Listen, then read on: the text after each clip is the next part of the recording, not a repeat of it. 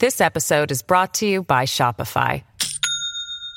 Do you have a point of sale system you can trust, or is it a real POS? You need Shopify for retail. From accepting payments to managing inventory, Shopify POS has everything you need to sell in person. Go to shopify.com slash system, all lowercase, to take your retail business to the next level today. That's shopify.com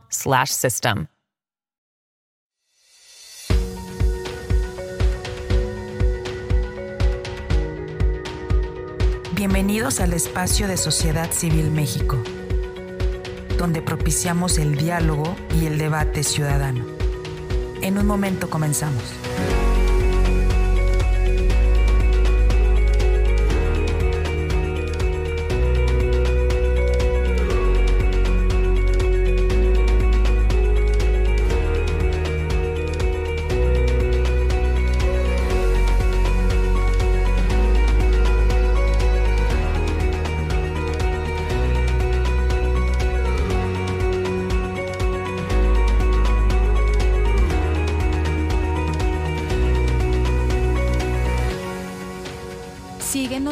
Redes sociales.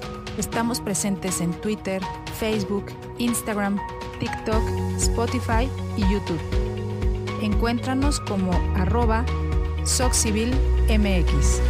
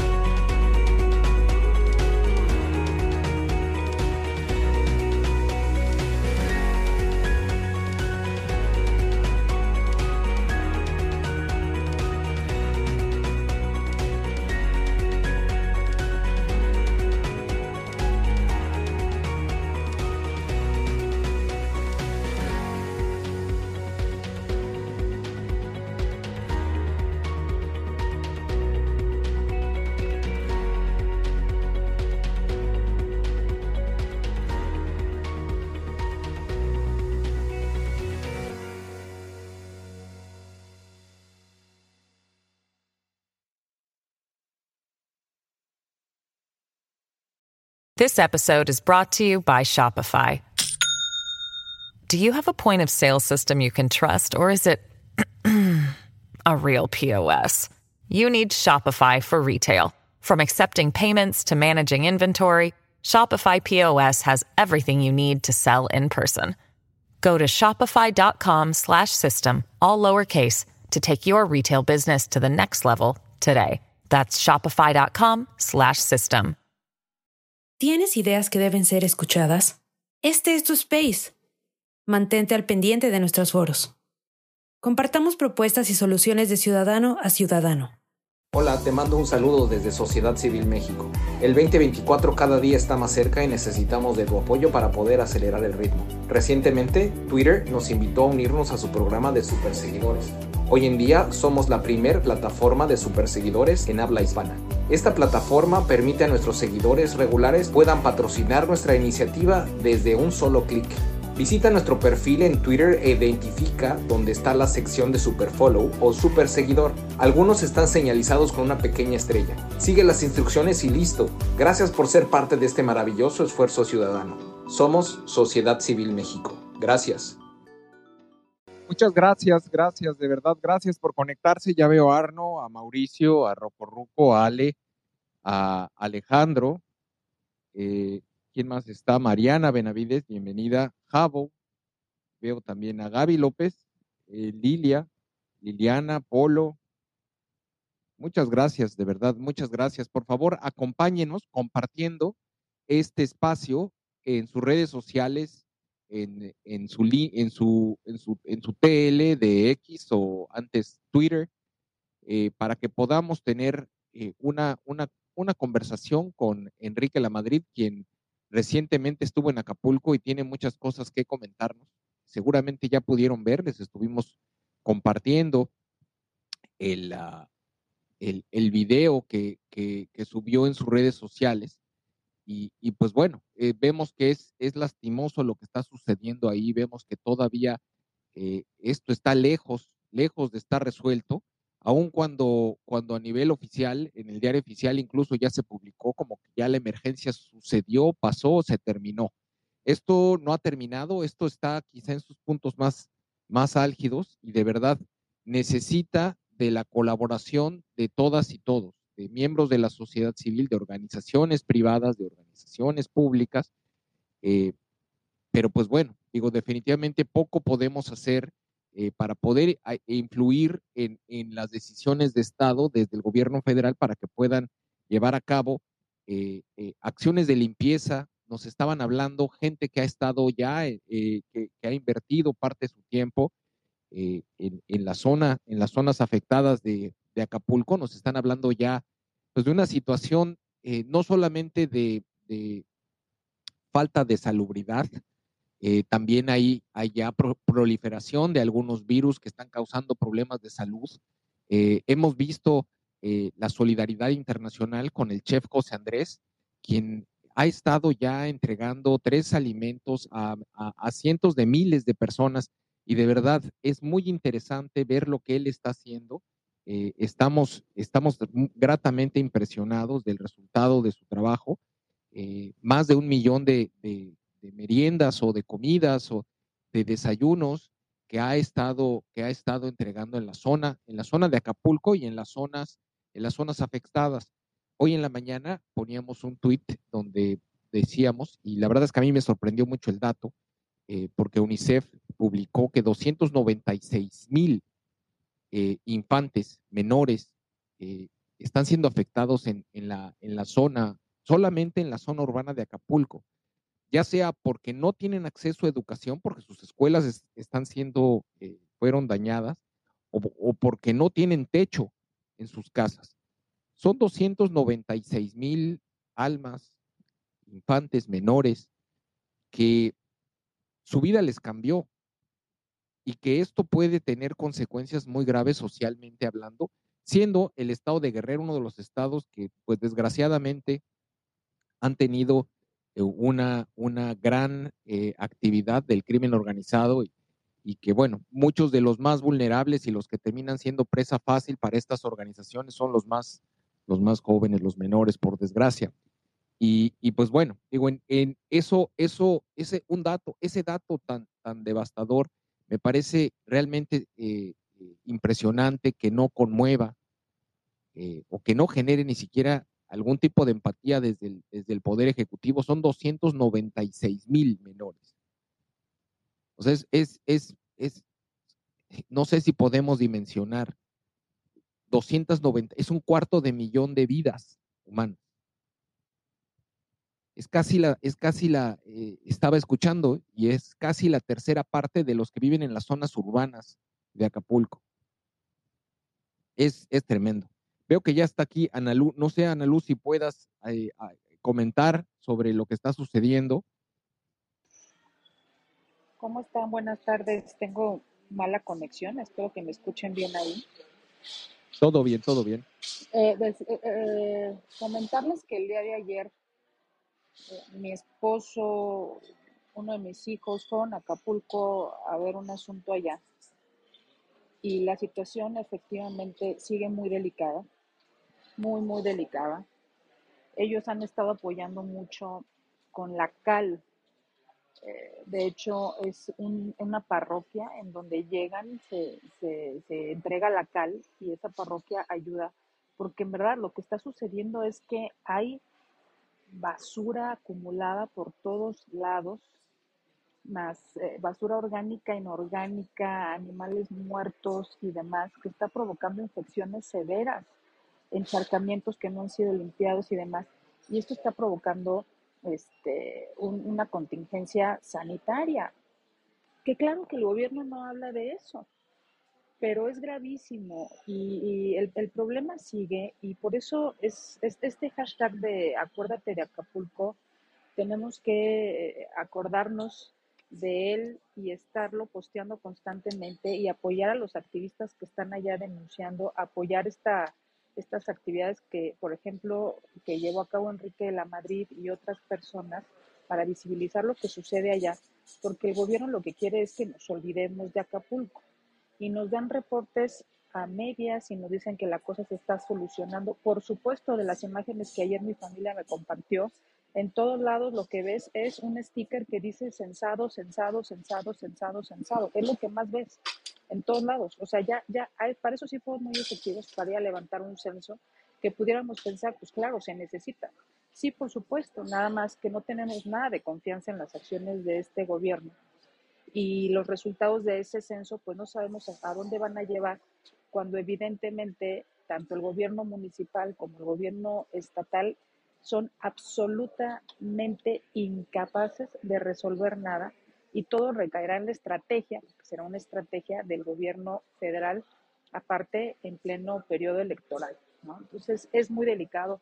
Yo les quería contar eso, pero aparte decirles que personal de, apoyo de, unas propiedades que, se fueron a supervisar allá, decían que en sus colonias, en las zonas eh, populares, se habían acercado personas de ciertos grupos que no eran de ninguna organización de la sociedad civil, que no eran de la Cruz Roja, tampoco del gobierno, ni mucho menos no identificados, sino gente propia de la región a llevar ayuda, despensa y demás, y que algunos de ellos han sido identificados incluso como personas que andan por ahí este, pues, dedicándose en su momento antes del, del, huracán, pues se dedicaban al cobro de piso o narcomenudeo y demás. Entonces podemos concluir que pues, son los grupos de la delincuencia organizada los que también están ofreciendo cierto apoyo, ciertas ayudas y que por supuesto esa es la cara amable de ellos, pero a río revuelto ganancia de pescadores y claro que van a tardar, van a, van a tratar de apoderarse del territorio en cuanto puedan por la ausencia de, gobierno, por la ausencia de autoridad, por la ausencia de orden, de estrategia y de todo lo que ya sabemos. Entonces, eh, son puntos que me parecen delicadísimos de lo que está sucediendo en Acapulco y bueno, pues se los quería compartir porque traigo esta información fresca del día de ayer y creo que no podemos soltar el tema en esta vorágine de temas que tenemos encima. ¿no? En una agenda muy reactiva, porque tenemos que estar reaccionando a todas las barbaridades que vemos. Es, es demasiada información. Parece que la perdimos. en ¿nos escuchas? Ya, adelante. En, fin, les quería poner ese, esos temas sobre la mesa. Creo que eh, ojalá se puedan, eh, eh, en, durante este space, puedan entrar personas que nos den su testimonio desde allá de cómo están siendo atendidos, de qué es lo que, de lo que ellos ven, pero sí es muy delicada la situación. Creo que ya llegó Enrique. Sí, ya estamos, estamos compartiendo el micrófono con Enrique. Eh, le queremos agradecer, de verdad, él, él, pues de una manera genuina y muy generosa, se lanzó a la, a la, a la zona ya ha estado, ya ha estado ahí trabajando, pero vamos a dejar que ahora que pueda habilitar su micrófono, eh, nos pueda contar todo lo que ha venido haciendo, porque como bien menciona Sanalú, el tema, el tema de salud es un tema eh, claramente, claramente que, que está afectando a la comunidad, así como el tema de la educación y el techo para los niños que mencionábamos en un inicio. Pero ya está aquí con nosotros Enrique. Qué gusto tenerte acá, de verdad. Muchas gracias. Eh, vienes regresando de Acapulco, y, pero no, digo, no, no quiero adelantar nada. Si quieres, eh, vamos, nos, nos, cuentas cómo, cómo viste la situación y cómo lo ves. Sí, cómo no. Bueno, ¿me oyes? ¿Me escuchan bien? No, perfecto, perfecto. Gracias. Hola, te mando un saludo desde Sociedad Civil México. El 2024 cada día está más cerca y necesitamos de tu apoyo para poder acelerar el ritmo. Recientemente, Twitter nos invitó a unirnos a su programa de superseguidores. Hoy en día somos la primer plataforma de superseguidores en habla hispana. Esta plataforma permite a nuestros seguidores regulares puedan patrocinar nuestra iniciativa desde un solo clic. Visita nuestro perfil en Twitter e identifica dónde está la sección de Super Follow o Super Seguidor. Algunos están señalizados con una pequeña estrella. Sigue las instrucciones y listo. Gracias por ser parte de este maravilloso esfuerzo ciudadano. Somos Sociedad Civil México. Gracias. Perdón para variar, aquí ando en tráfico y ando este, en tránsito rumbo a mi casa, pero bueno, mientras aquí desde el coche espero que funcione. Primero, gracias por la oportunidad de conversar y escuché justamente lo que estaban hablando antes y, lo que yo vi en Acapulco la semana pasada, pues sí es una zona muy, muy afectada, eh, en algunas zonas francamente devastada. Y creo que lo más importante primero a resaltar es que esta emergencia no está superada. Más bien es una emergencia que va a ser de largo alcance, porque entre otros temas, pues ese destino vive del turismo. Entonces, no, es, esta, digamos, estas necesidades que en otros casos serían de corto plazo, hoy alimentos, despensas, un apoyo y luego las cosas se reactivan. Aquí lo que yo me temo es que va a ser un tema que dura más porque no se va a reponer el turismo de la noche a la mañana. Entonces, es un, eh, digamos, si yo simplificara, primero vi una zona forestalmente devastada porque el huracán y sus vientos fueron tan fuertes que tiraron infinidad de árboles. Entonces, reforestación es un área de oportunidad. La otra, este tema de la basura, que muchos me han dicho que en otro tipo de eventos era algo de lo que se cuidaba luego, luego, o sea, limpiar los lugares, porque si no son una fuente también de infección. Basura por todos lados y seguramente que habrá alguna que ya se habrán llevado.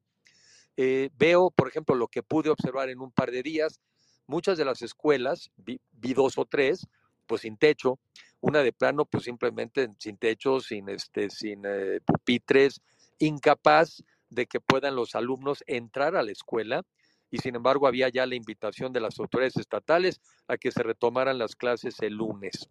No vi en ningún lugar, no vi brigadas, digamos, de, de, médicos o de personas que estuvieran eh, de alguna manera tratando de atender los posibles eh, brotes de dengue o de enfermedades como esas.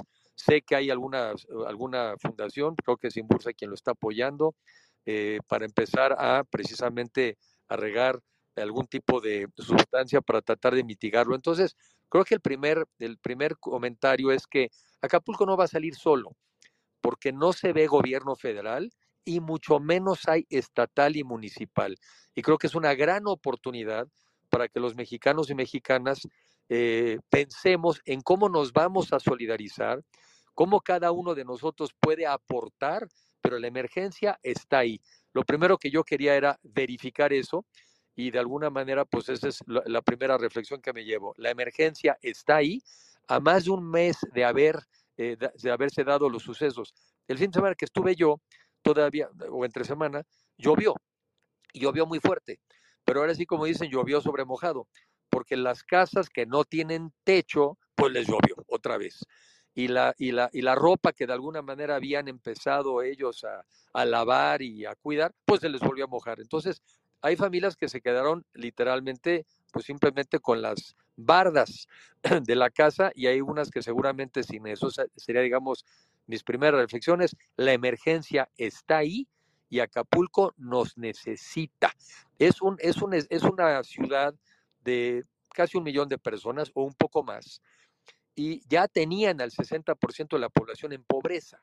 Si recuerdan que la pobreza se mide por nivel de ingreso y también por falta de acceso a algunos derechos, como pudiera ser alimentación, salud y vivienda, a ojo de buen cubero, pues me atrevo a decir que del 60% de la población en pobreza, pues pudo haber alcanzado ya de la noche a la mañana el 90%. Ese es el entorno en el que yo creo que hoy se vive en Acapulco.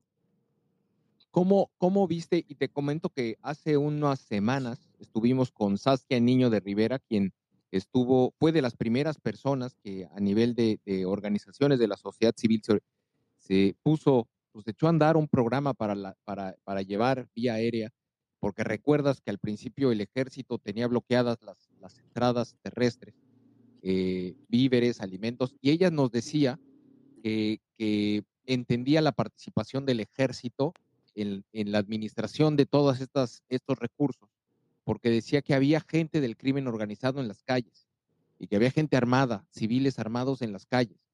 Eh, ¿tú, ¿Tú cómo ves, eh, eh, cuál es el papel que tienen en este momento las Fuerzas Armadas y cuál es el papel, eso, si todavía es, es real o todavía lo ves en las calles, la, la, las gente, las personas armadas eh, que no se sabe, yo no sé si serían parte del crimen organizado o no, pero que, que, de alguna manera pues generaban una especie de, nerviosismo, terror entre los pobladores.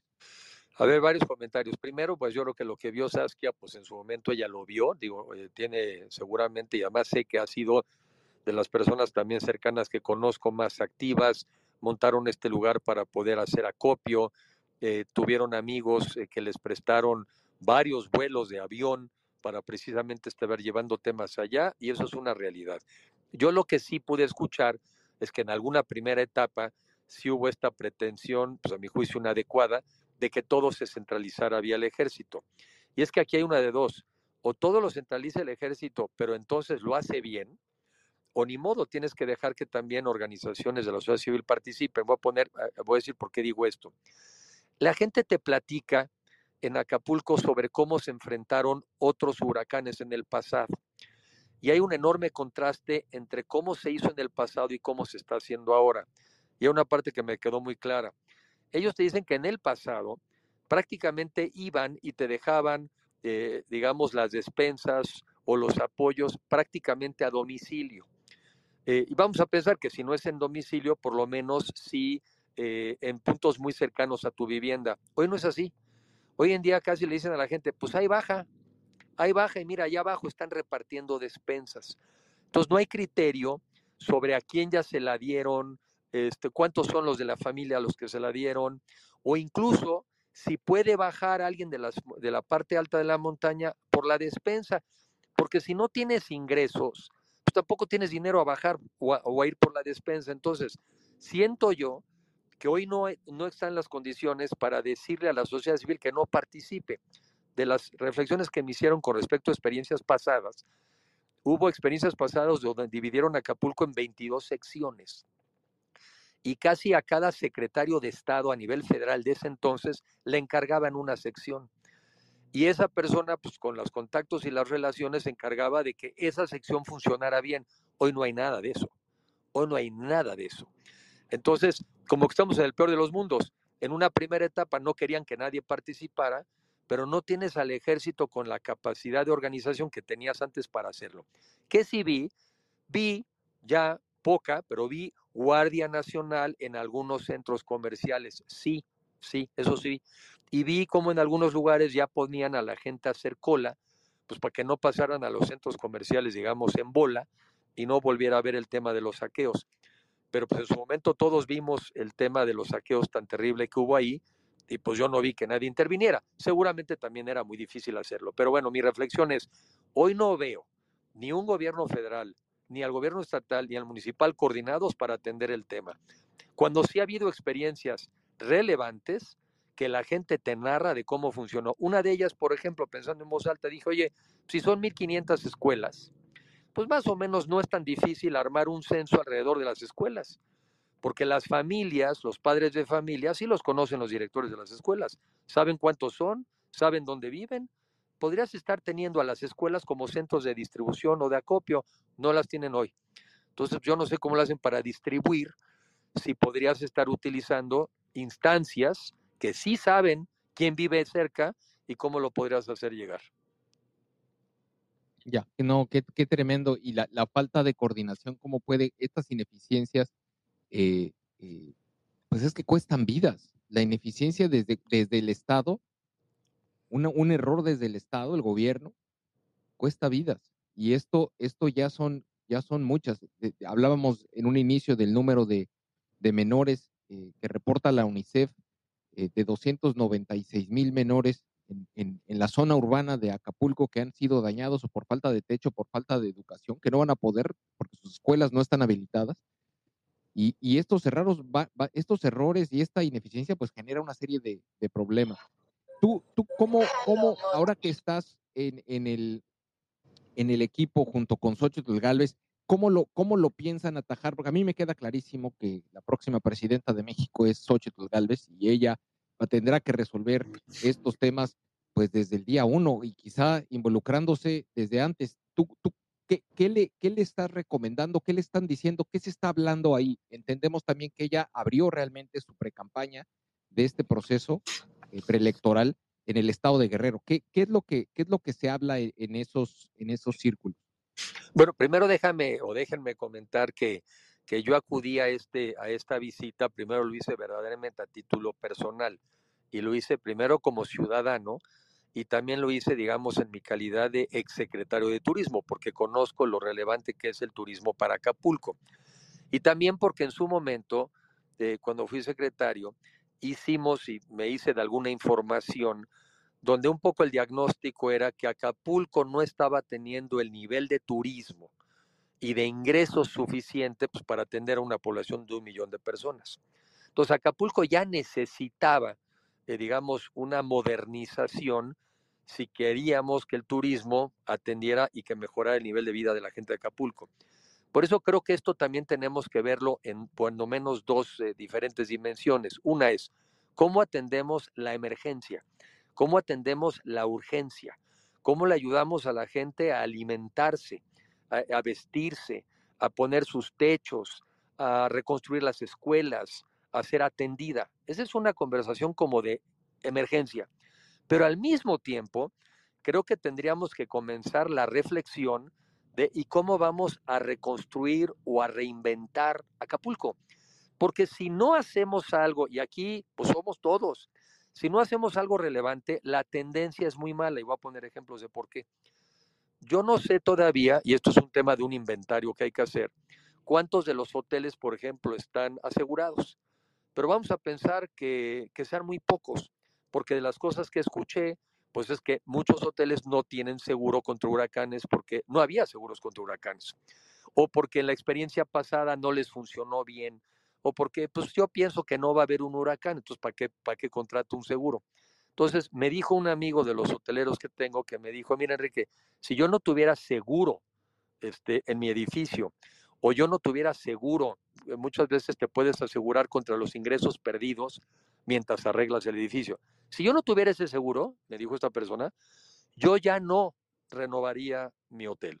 Entonces, esta es una primera reflexión que hay que hacer un inventario de los daños, quiénes están asegurados, cuáles son sus planes con respecto al futuro y a partir de ahí empezar a tener una conversación de, oye, ¿con quién contamos y qué vamos a hacer? Entonces, yo quería primero hacer esa observación. Lo hice a título individual y con mi cachucha, digamos, de exsecretario.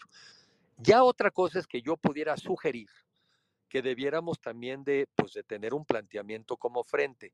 Nada más que eso también tiene su riesgo, pero yo creo que obviamente hay que plantearlo, que es justamente la politización de la tragedia. Antes de pasar esa etapa, a mí me gustaría generar la conciencia de que como ciudadanos tenemos que intervenir. Y cada quien con sus habilidades en los dos ramos que estoy hablando. En la emergencia es uno, o en la reconstrucción y, el repensar y la reinvención de Acapulco. Y eso creo que como mexicanos nos toca, cada quien de acuerdo a sus posibilidades, intervenir. Antes de hablar siquiera de la parte política, esa sería mi primera reflexión. No, es, es, es válida y la verdad es que, la agradecemos para no meternos precisamente en eso y estar, eh, pensar cómo, cómo podemos activarnos. Muchos de nosotros han estado, hemos estado eh, participando ya sea físicamente o a través de donativos en efectivo o en especie para apoyar a la zona. ¿Tú, tú cuál es tu lectura? ¿Cuál es la manera más efectiva si lo, si lo tienes ya eh, eh, identificado o, o, si, o por dónde crees que deberíamos de buscar la manera para continuar? Porque tampoco creo que esto vaya a ser de las próximas semanas. Esto ya quizá sea cuando menos los, un par, los próximos años.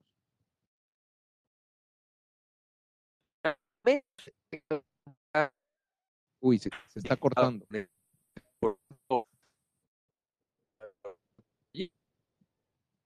Estamos, estamos, seguramente estás cambiando de, de celda celular y se está cortando. Eh, vamos a esperar a que se, se estabilice tu señal y ojalá, ojalá que podamos escuchar tu opinión. Ahí, ahí creo que te escuchamos. Adelante. No, otra vez. Se perdió. Pero un poco de acuerdo a sus vocaciones uno podría decir, pues a mí me interesa apoyar a los, a, los jóvenes, a los niños. ¿Cuáles son las fundaciones que atienden el tema de escuelas?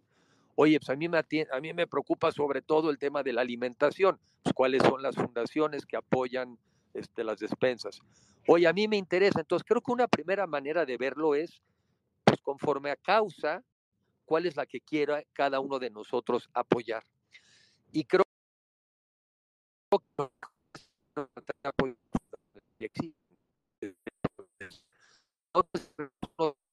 que tengo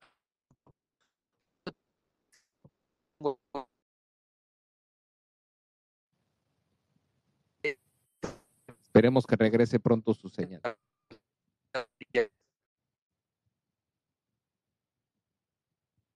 Bueno, no, no lo escuchamos. Eh, vamos a esperar a que se estabilice, estabilice su señal.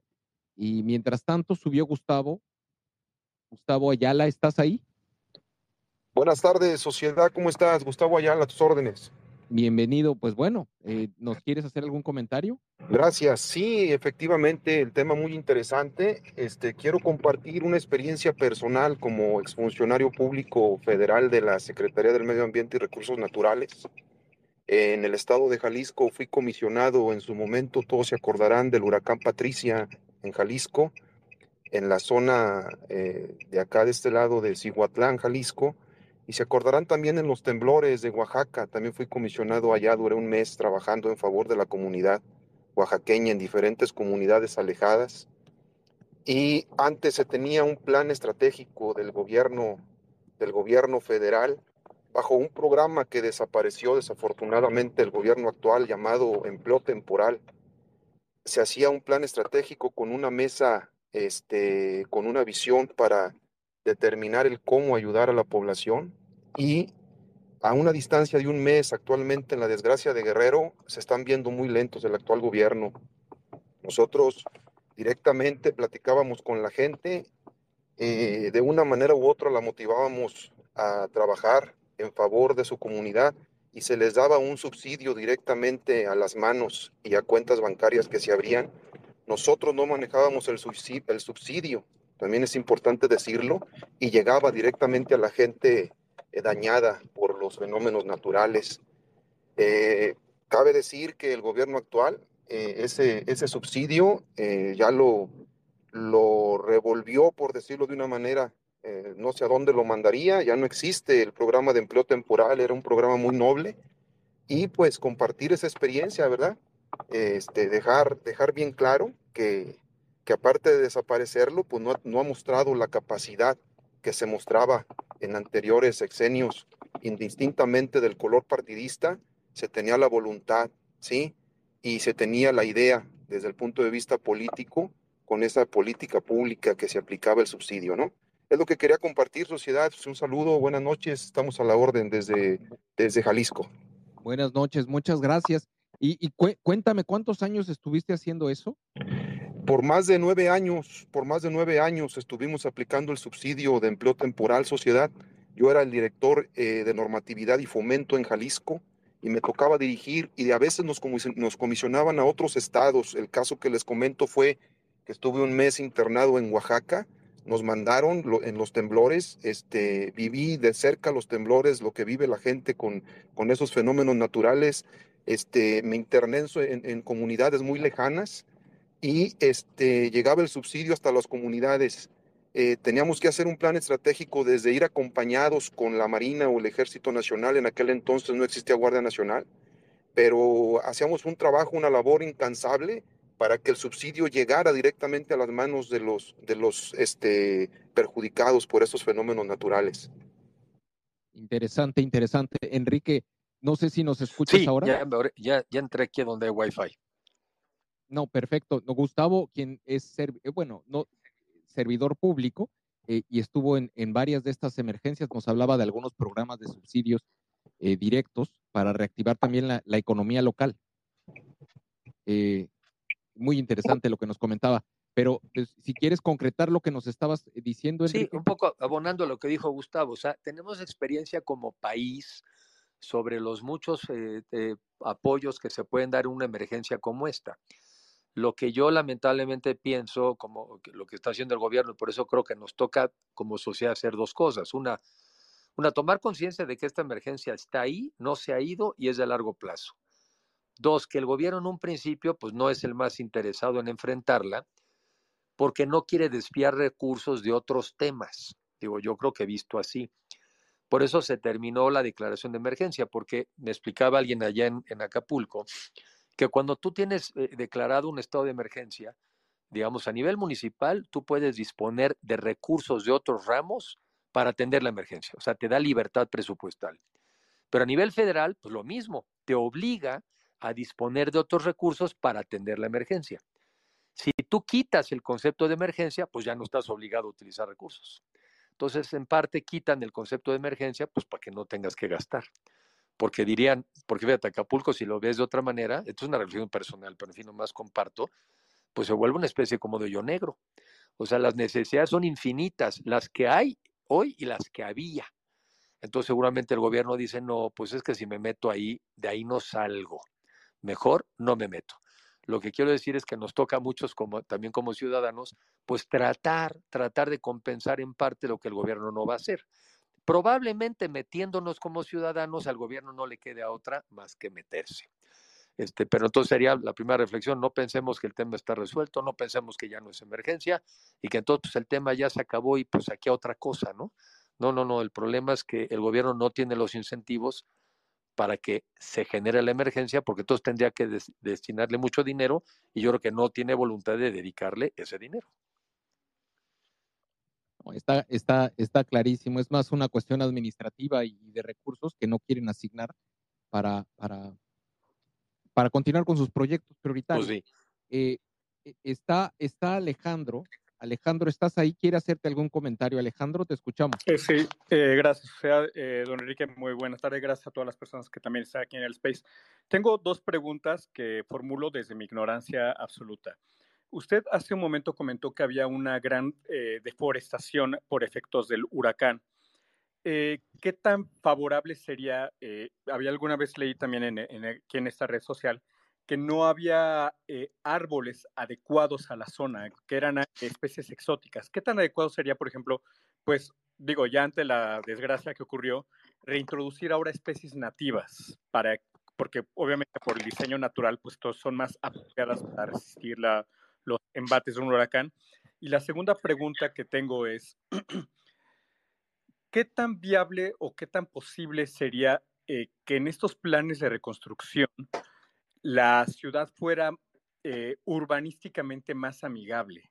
Porque eh, efectivamente hay, bueno, sabemos que, urbanamente o Acapulco hay varias zonas que son agresivas para, visitantes y para las personas que, radican ahí. ¿Qué tan viable sería que tuviera un diseño urbanístico mucho más amigable, más ameno, también con mayor resiliencia, mayor capacidad de, de enfrentar cambio climático, este tipo de cuestiones. Cierro, muchísimas gracias. Gracias, muchas gracias. Bueno, primero, efectivamente, yo creo que sin, sin saber si las especies que estaban ahí eran nativas o son nuevas, claro que creo que hay que ponernos en manos de expertos para que nos digan cuáles son las que ahí son del lugar y cuáles son propias. Lo que sí es un hecho es que tiene que haber reforestación, porque si no, esa zona se vuelve todavía más vulnerable. Eh, hoy en día puedes ver muchas zonas que eran zonas, digamos, muy modestas, este, con mucha pobreza, y que quizá no veías las viviendas porque estaban con árboles. También pasa luego en las zonas más pudientes, en las brisas, no veías esas casas así tan elegantes porque había árboles. Ahora ves las dos. Y entonces están más, digamos, están como más expuestos los dos. Las zonas, digamos, montañosas sin árboles, me lo decía alguien ahí, pues se vuelven ahora todavía mucho más susceptibles de deslaves con las primeras lluvias. Entonces, la reforestación me parece que es obligada. La otra, también ya hablan del riesgo de que aumenten las temperaturas, porque al, haberse perdido toda esa, digamos, eh, eh, sombra vegetal, también se pierde. Entonces, reforestación, yo así como que en mi cabeza me la puse así como un tema que hay que atender.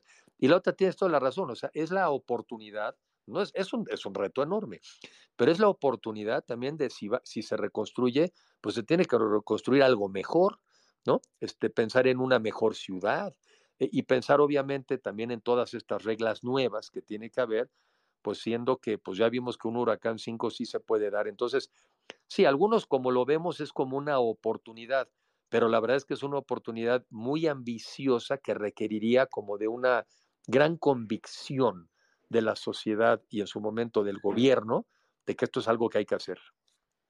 Sí, y es mucha voluntad política. Creo que, creo que en gran medida para que fluyan las inversiones, porque al final de cuentas esto se trata de hacer inversiones y creo que también, así como eh, yo te he escuchado a ti en, otras, en otros foros hablar sobre el tema de, eh, es más, en algún momento te escuché hablar del tema de, de, relanzar el Acapulco Viejo, me acuerdo, en ese, en ese momento. Pero era nada más relanzar el Acapulco Viejo con una reconstrucción, tipo como lo que sucedió en, Miami, ¿no? Eh, creo que ahora es un momento que si hubieran capitales y, voluntad política, se podría detonar el desarrollo de un nuevo destino sustentable, eh, de clase mundial, en un lugar realmente hermoso, ¿no? Creo que esa es la oportunidad, pero no sé si existe esa voluntad política para que los capitales fluyan. Pues yo creo que hoy no existe la voluntad, pero lo que nosotros tenemos que plantearnos como mexicanos, en fin, es si pues si nosotros somos capaces de tratar de compensar, por lo menos en el corto plazo, empezar ese ejercicio, porque yo como veo esto, es que aquí no hay como que te quedas como estás. Aquí o mejoras o empeoras, pero no, no te puedes quedar como estás. Y hoy ya quedó Acapulco en una tendencia de empeorar. O sea, ya quedó así. Repito, ya tenía sus deficiencias, pero ahora en una infraestructura turística golpeada. Este, si no hay algo ahí relevante, nuevo que hacer, la tendencia es muy mala. O sea, no, no, por lo que platiqué, porque puede haber edificios que ya no se van a renovar, porque puede haber personas que dicen, pues yo aquí ya no le meto nada, este, aquí ya no invierto. Entonces, este, fui, fui, por ejemplo, a la zona del Acapulco Nuevo, en algunos de los condominios. Imaginémonos lo complejo que ha de ser que de repente a tu departamento no le pasó nada, pero los siguientes tres quedaron desechos. Entonces, ¿qué haces tú con ese departamento que tienes? ¿Lo, renuevas? ¿No lo renuevas? ¿Lo arreglas? ¿No lo arreglas? O sea, aquí hay un ejercicio de coordinación impresionante, que, para eso normalmente sirven los gobiernos, por lo menos para, convocar, para, para proponer, este, y eso es lo que yo no veo que vaya a pasar si no somos otros los que nos metemos. Totalmente de acuerdo. Mira, tenemos aquí, hay una pregunta desde nuestro canal de YouTube de Nora Solórzano. Eh, dice, licenciado de la Madrid, por favor, indíquenos cómo podemos ayudar directamente con usted y Xochitl para las personas de Acapulco. Eh, ya nos dabas algunas recomendaciones sobre cómo apoyar, pero la línea, eh, la, señal celular falló y ya no te escuchamos bien. Pero si ah, quieres contestar. comento dos de entrada. Una es que cada quien, y yo también trataré de, de, buscar algunas fundaciones. Yo digo que la primera normal es apoyar las fundaciones ya existentes, porque incluso así, pues de mi lado tampoco está uno haciendo una cosa indebida, hay que apoyar las cosas que ya existen y hay que apoyarlas de acuerdo a tu propia vocación. Oye, pues a mí me interesa la educación. Bueno, pues entonces vamos a buscar cuáles son las fundaciones que apoyan la educación y, por ejemplo, la reconstrucción de escuelas. Oye, no, a mí me interesan los temas médicos. Ah, bueno, entonces va a apoyar esas. O sea, yo creo que la primera tarea en la que yo también me voy a enfocar, pero también cada quien por su lado la puede ir haciendo, es decir, de acuerdo al tema de mi interés, cuál es la fundación a la que yo voy a apoyar. Esa es la primera que se me ocurre. Y la dos, alguien que de repente dice, no, a ver, yo tengo esto, esto yo lo puedo ofrecer. Yo me ofrezco a, a, reserva de mejor idea ahorita, les paso mi correo electrónico. Alguien puede decir, yo tengo una fábrica de ropa, o por ejemplo, yo tengo una fábrica de sandalias, ¿no? A ver, yo estoy dispuesto a donar ropa, yo estoy dispuesto a, yo lo que me encargaré es de buscar quién es el que nos ayuda a canalizarlo. Pero ese es el otro método. Hay gente que dice, yo tengo esto, ¿cómo lo puedo hacer llegar? Ahí, a reserva de, no tener una mejor idea hoy, les paso mi correo electrónico, que es emadrid1 arroba hotmail.com, emadrid1 arroba hotmail.com. ¿Y por qué? Porque puedo hacer eso. Vamos a ver, ¿qué, qué necesidades vi? Ropa. La gente perdió su ropa porque perdió el techo, este, y al perder el techo, pues entonces con el viento, con la lluvia, imagínense la ropa, se les echó a perder o simplemente ya se fue. Y hoy vi mucha gente, niños, jóvenes, pues, caminando descalzos en, en, zonas que seguramente son hoy en día muy, este, pues muy poco higiénicas. Ropa, así es, se me fue la ropa. Después podemos pasar a la siguiente etapa, oye, pues me fueron cosas electrónicas, en fin. Por eso luego uno deja de ser un poco raro que el gobierno dice que está apoyando con enseres, ¿no? O sea, vamos a apoyar eh, con el refrigerador cuando no tienes el techo. Este, o sea, como que muchas de las ideas salieron así como de la ocurrencia y no de darse cuenta de cuáles son las necesidades que la gente tiene hoy. Entonces, nomás para concretar, de acuerdo a cada quien a su vocación, qué fundación es la que yo creo que quiere apoyar. Y la otra, de acuerdo a lo que cada quien tiene, qué es lo que puede ofrecer. Ya, buenísimo. Invité a, que subiera Eduardo Ballina, quien eh, vive en Los Ángeles, pero estuvo de voluntario en Acapulco hace unas semanas. Eh, Eduardo, ¿estás ahí? ¿Quieres compartirnos tu experiencia? Eh, sí, mira, comenzaría por decir que, híjole, wow, espero no llorar. Pero yo doné dinero desde los Estados Unidos. Sí, hay que donar dinero, eh, cada quien donde crea, donde se sienta cómodo. Eh, World Central Kitchen es una organización donde donamos dinero de mucho tiempo, porque ellos van y alimentan gente donde, donde urge en diferentes partes del mundo con el chef José Andrés, que por cierto el voluntariado en Coyuca lo hice en un campamento que estaba eh, cerquísima de donde aterrizan los helicópteros del cada día. Eh, y, en efecto yo creo que hay que ir eh, priorizando cuáles son las necesidades más básicas y la necesidad más básica es sobrevivir. Eh, todavía hace falta mucha agua de beber, hace falta alimentos. Eh, en efecto, yo en, la región de Coyuca donde estuve, hablé con gente que perdió todo. como, como dice el licenciado de la Madrid, eh, perdieron, el, eh, me acuerdo muy bien un campesino que me comentó con más detalle, eh, perdió su techo y después tres horas de terror con viento y agua que se llevó objetos de su casa, que echó a perder lo poco que tenía, se quedaron sin ropa. el agua, en el caso de él, vive cerca de un cuerpo de agua y el agua le subió casi hasta el pecho y los pocos muebles que le quedaron se echaron a perder. y además se llevó el huracán su cosecha. Eh, de su maíz, que faltaban dos semanas, tres semanas para empezar a, cosechar. Se lo, se lo destrozó todo, se lo, se lo llevó. Nada de lo que estaba tirado servía para venderlo o consumirlo. Eh, de manera tal que se queda sin modo de vida y sin un techo. Y parte de mi, de mi desesperación muy al principio era el agua. La gente puede vivir muchos días sin comida o varios días sin comida, pero de dos a cuatro días eh, sin agua. Entonces era urgente tener agua potable. Ya en muchas regiones, incluyendo la zona donde yo estuve, ya regresó el agua potable, eh, pero las plantas de tratamiento no están muy bien, que digamos. Eh, el agua sale, pero sale turbia, sucia. Eh, te, soy sincero, yo la veía y decía, híjole, con esta agua, pero pues no hay de otra. Entonces, todavía necesita agua la gente embotellada para beber, todavía necesita comida. Hay gente como esta que perdió todo, que depende todavía de las donaciones, ya sea de, donaciones a organizaciones como la que hablaba yo, que lleva, en el caso de José Andrés, eh, les preparan alimentos. En el caso de, la organización donde yo estuve, que es eh, con Sochi, es eh, despensas.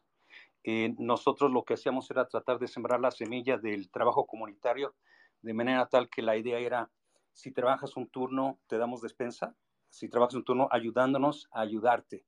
Vamos a retirar árboles, postes, cables, basura, eh, desechos, eh, láminas, estructuras metálicas colapsadas de tu ciudad. Ayúdanos a ayudarte. Y, entonces no tienes que venir los tres turnos que los voluntarios sí lo hacíamos, pero la gente con que hiciera este, un turno completo eh, tenía acceso a su, a su a su despensa, ¿no? Entonces, eso es lo más básico. Y, parte de mi desesperación es que mucha gente todavía no tiene techo, no tiene techo totalmente. En la noche tú puedes ver las luces saliendo por arriba de la casa, porque ahí hay gente viviendo, durmiendo, sin techo, rogando que no llueva. Y esta semana precisamente eh, ha sido de chubascos en la región y cada vez que llueve,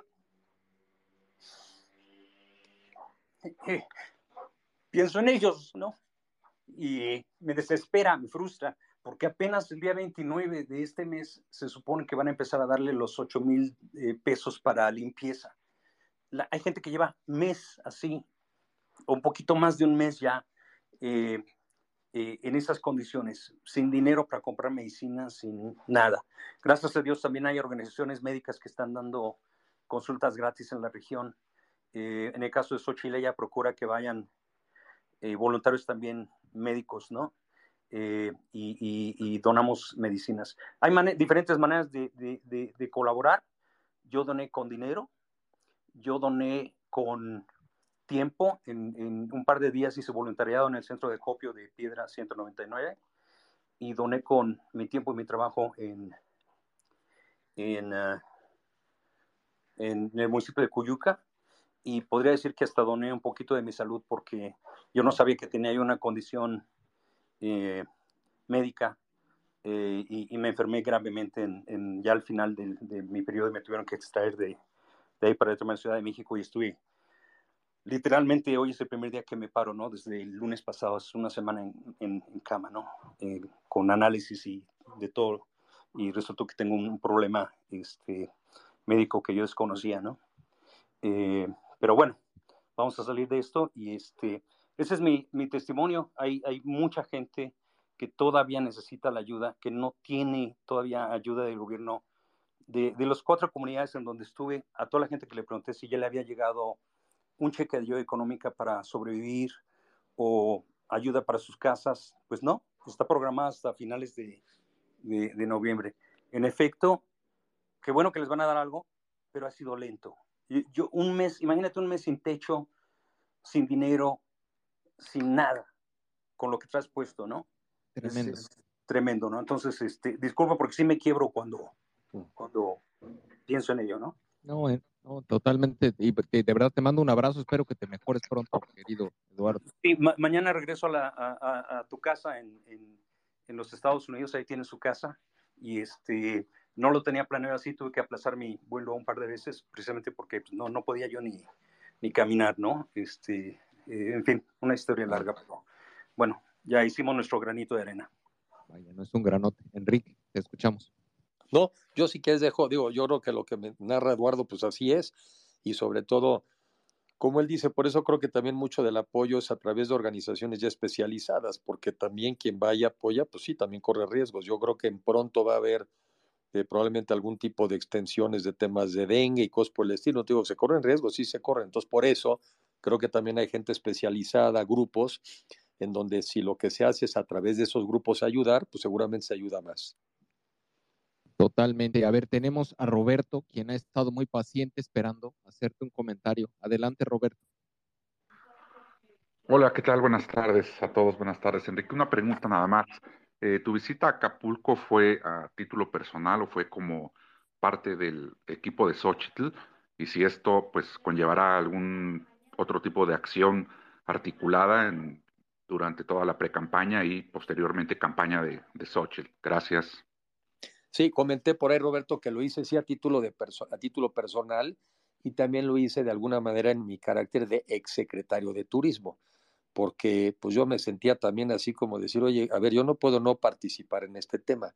Sé que es un tema complicado porque, porque muchos pueden pensar que entonces aquí hay que, se corre el riesgo de politizar y entonces hay gente que dice, pues ante el riesgo de politizar, pues mejor no hago nada, ¿no? No, no, yo prefiero que se corra el riesgo de que se critique de politizar, pero sí hacer.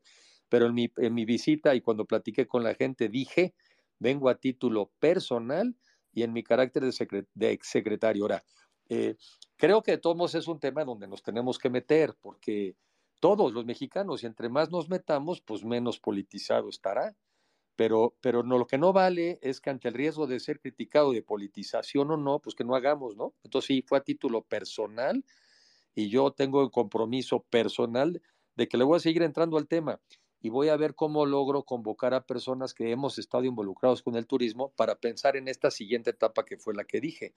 Una es la emergencia, pero en un lugar donde el 80% o más de la gente vive del turismo, ¿qué hacemos si no existen las condiciones para que regrese el turismo? Y con todo el respeto, el turismo no es que vaya a haber un torneo de tenis en el mes de abril, o el turismo no es que vaya a haber un tianguis turístico, pues hay que medio fuercen de algunas personas a realizar un, un tianguis. Ese no es el turismo. El turismo es que existan las condiciones en los hoteles, en los restaurantes, en los aeropuertos, en la difusión, en la promoción, o sea, esto no es porque el gobierno dice, y les prometo que esta Navidad va a ser una Navidad hermosa. O sea, discursos no van a ser suficientes ante la tragedia que nos narró Eduardo. Totalmente de acuerdo. Fernando, también paciente, quiere hacerte un comentario. Adelante, Fernando. Gracias, sociedad. Enrique, buenas noches, buenas noches a todos. Eh, Enrique, con tu experiencia y los buenos resultados que entregaste en el sexenio pasado donde con tu gestión y tu equipo llevaron eh, el turismo de México a avanzar en el eh, ranking internacional. Eh, sabes de todo este tema. Esto, este programa que el gobierno actual ha implementado de construye tu casa con tu familia, tus amigos y con tus medios, pone en una situación precaria a la población y a los trabajadores de la industria hotelera.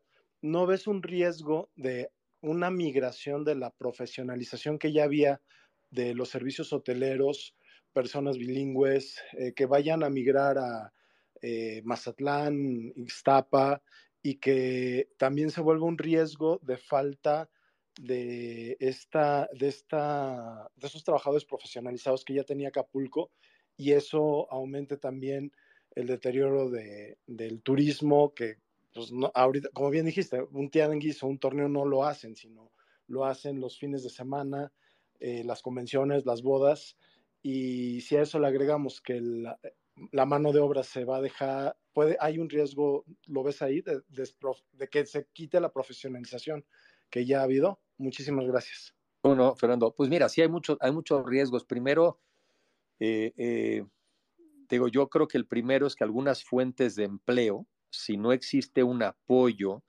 decidido de parte del gobierno y bien pensado, pues a mí sí me preocupa que algunas personas simplemente digan, yo aquí ya no vuelvo a construir. No va a mencionar el nombre del hotel, pues no va diciendo que ya se, vayan, se hayan arreglado o no, pero uno de los hoteles ahí importantes, ahora que estuve yo allá, pues estaba en huelga, porque también ya había la impresión de que ese hotel no iba a volver a abrir. Este, entonces, yo, yo un poco mi análisis es decir, oye, a ver, primero, pues, ¿de cuántos cuartos estamos hablando en Acapulco? ¿Cuáles son los diferentes niveles que tenemos? ¿En qué zonas? ¿Cómo quedaron afectados? ¿De qué tamaño es? Y, y, al mismo tiempo, creo que lo platicó alguien antes, este, bueno, pues cuál es el programa de, empleo temporal que podríamos estar utilizando mientras para apoyar a la población. Por otro lado, voy a decir algo que, le escuché a algunos arquitectos. Tampoco la emigración como tal necesariamente es mala, en el sentido de que si algunos se encontraran eh, en, su, en, el corto tiempo una opción eh, que ya les permite tener un, un empleo, apoyar a sus familias, esa emigración yo no la vería mal, no la vería mal porque probablemente el tamaño que te va a, aguantar el turismo en Acapulco sea de una población menor. Entonces yo creo que la emigración en general es un, es una, es un fenómeno de la naturaleza este, para tratar de, de, justamente enfrentar adversidades. Entonces yo incluso al revés, déjame decirte algo, yo, yo digo, falta tiempo, ¿no? Pero a mí me gustaría que el sector turístico empresarial, el privado, estuviera invitando a muchos de los trabajadores de Acapulco, aunque sea de manera temporal, a irse a otros destinos. A mí me gustaría ver eso. Es más, aquí me la apunto para, para recomendarla. O sea, ¿dónde está el sector turístico privado invitando a la población de Acapulco a temporalmente irse a tener justamente empleos donde los haya? Porque lo que pasó en Acapulco no quiere decir que el resto del turismo esté igual de afectado, ¿no? Entonces, Creo que estos apoyos temporales o trabajos temporales en otros destinos turísticos debe ser parte del plan, debe ser parte del plan. Sí, es, es, es muy buena, es muy buena tu idea, porque al final de cuentas lo que no quieres es que perder esa vocación que mucha gente ya, ya desarrolló, como bien mencionaba Fernando, y que pudiera de alguna manera facilitarse el acceso a estos profesionales en otros destinos, facilitarles la movilidad para no perderlos y que si su destino no es Acapulco y si ya cambió y, ahora es Vallarta, pues que sea Vallarta, pero y quizá posteriormente regresen a Acapulco, pero no los pierdes. No, no, creo que creo que eso es algo importante. Está con nosotras, con nosotros Vero. Vero, ¿estás ahí? Hola Gabriel, muy buenas tardes a todos, muy buenas tardes. Enrique, muchísimas gracias como siempre por pues por ser tan coherente con tu ejemplo y con todo esto que hiciste durante tu tu campaña y pues seguir ¿no? apoyando a México. Eh, nada más quería hacer un comentario en relación al contexto de riesgo sanitario, este que mencionas muy bien por, pues por la basura y por todos estos riesgos de los niños, sobre todo, ¿no? Que están jugando en condiciones totalmente insalubres, quizás sin zapatos, quizás pues sin ropa, pero sobre todo dos puntos más que desafortunadamente complican mucho la situación. Estaba yo tratando de buscar aquí los números, este, nada más les voy a dar uno para no, no alargarme porque es un tema obviamente muy largo, pero sabemos del Ensanud 2021 que pues la cobertura de la cartilla nacional de vacunación en México en general ya estaba muy mal. Y por ejemplo, aquí no hay datos exactos del 2021 para Guerrero, pero sí del Pacífico Sur, que finalmente lo, lo abarca donde eh, pues el esquema completo para un año, eh, para niños de un año, solamente lo tenía el 11.7% de los niños. Qué horror. Eh, y el, el esquema hasta los dos años, solamente el 20% de los niños. Entonces, no solo estamos hablando de la situación insalubre de este momento, sino de ya ese gran rezago de vacunación y de prevención que obviamente pone a esa población pues muchísimo más expuesta todavía, ¿no? Y este, pues para acabarla de molar, sabemos, por ejemplo, que vacuna antitetánica, tanto para niños como para adultos, desde el 2020, desde la pandemia, ahí está, escasísima. O sea, si en este momento cualquier persona va a su centro de salud por una cortada mayor, lo más seguro es que no encuentre una vacuna antitetánica, pues mucho menos en, Acapulco, ¿no? Y eh, a esto es un tema del que nos está hablando mucho, es un tema en el que pues nosotros estamos ahí trabajando desde una iniciativa que se llama Conciencia CAI, pero no se ha hablado mucho de los efectos del COVID, no a corto plazo como enfermedad aguda, sino a largo plazo. Y otra vez es un tema muy largo, pero una de las cuestiones principales de las que cada vez tenemos más evidencia es de una inmunosupresión, principalmente en los niños, porque los niños no presentan tan fuertemente la, la infección aguda, pero cada vez tenemos más datos de que estos niños, bueno, que los niños, cualquier niño que se haya infectado, ya sea sintomático o asintomático de COVID, puede estar muchísimo más propenso a cualquier otro tipo de infección. Mm. Entonces, la verdad es que es muy, muy preocupante la situación en general en todo el país, pero es muy preocupante la situación en Guerrero. Nadie está hablando de este tema. Y aunque concuerdo totalmente contigo que pues hay que hacer lo que podamos mientras se pueda, eh, pues la verdad es que la organización que se necesita para la atención de salud con este contexto, pues es muy difícil que se logre aún desde las mejores este, organizaciones de la sociedad civil, que por supuesto muchísimas están involucradas por ahí. Y bueno, pues lo dejaría yo por ahí porque la verdad es que es un tema muy, muy amplio, pero creo que vale la pena pues por lo menos estar al tanto del, del gran riesgo que estamos enfrentando. Muy buenos datos y son terribles, pero muy buenos datos y te da una idea de que es otra vez es llover sobre mojado, ¿no? Sí, sí, totalmente. Y es, y es una situación que no, es que ni siquiera se menciona, ¿no? Entonces, pues el problema de todo esto, que ha sido el problema sobre todo que, que ha resaltado desde COVID, es que pues la gente fallece o la gente se infecta, ¿no? O la gente es hospitalizada y pues como no hay ningún seguimiento y como no se habla del tema, pues nadie sabe, nadie supo quién sabe qué le pasó. Y pues en este contexto va a estar aún peor. Gracias. Qué terrible. Gracias, doctora. Pues, eh, vaya. Per, eh, Soto, ¿estás, eh, ¿quieres hacer algún, alguna pregunta o comentario? ¿Cómo estás, mi querido Gabriel? Primero que nada, Eduardo, como siempre, contribuyendo en todos los casos importantes que tiene México, en todos sentidos, de, en manos, manos a la obra directa. Impresionante lo que han hecho, Dardo, y te felicito. Qué Enrique, qué gusto saludarte. Pues mi tema es el tema de la vivienda, como, como tú sabes, mi querido sociedad, y a mí lo que me preocupa brutalmente después del huracán es esta famosa reconstrucción de la vivienda a través de la autoconstrucción, que es de los errores más grandes que existen en, este país de promover la autoconstrucción es un error brutal por donde lo queramos ver. Eh, los recursos que se están, entre comillas, destinando para hacerlo es, son indignantes, por decirlo de una manera eh, elegante, eh, porque realmente pensar que una persona puede autoconstruir su casa o reconstruir su casa con 20, 30 mil pesos es ridículo. Yo, yo a mí me gustaría estar viendo en las mesas de trabajo eh, tanto el gobierno federal como el estatal y, el municipal o los municipales, eh, programas para reconstruir la vivienda de una forma digna, que sea vivienda que sea sustentable en términos de que permita tener una calidad de vida adecuada a las personas que están prestando servicio a una industria tan importante. Es realmente impresionante que digan que se puede reconstruir una casa con 30 mil pesos. Es, es, es, es absurdo, es ridículo, es, es, es enfurece en el mejor de los casos.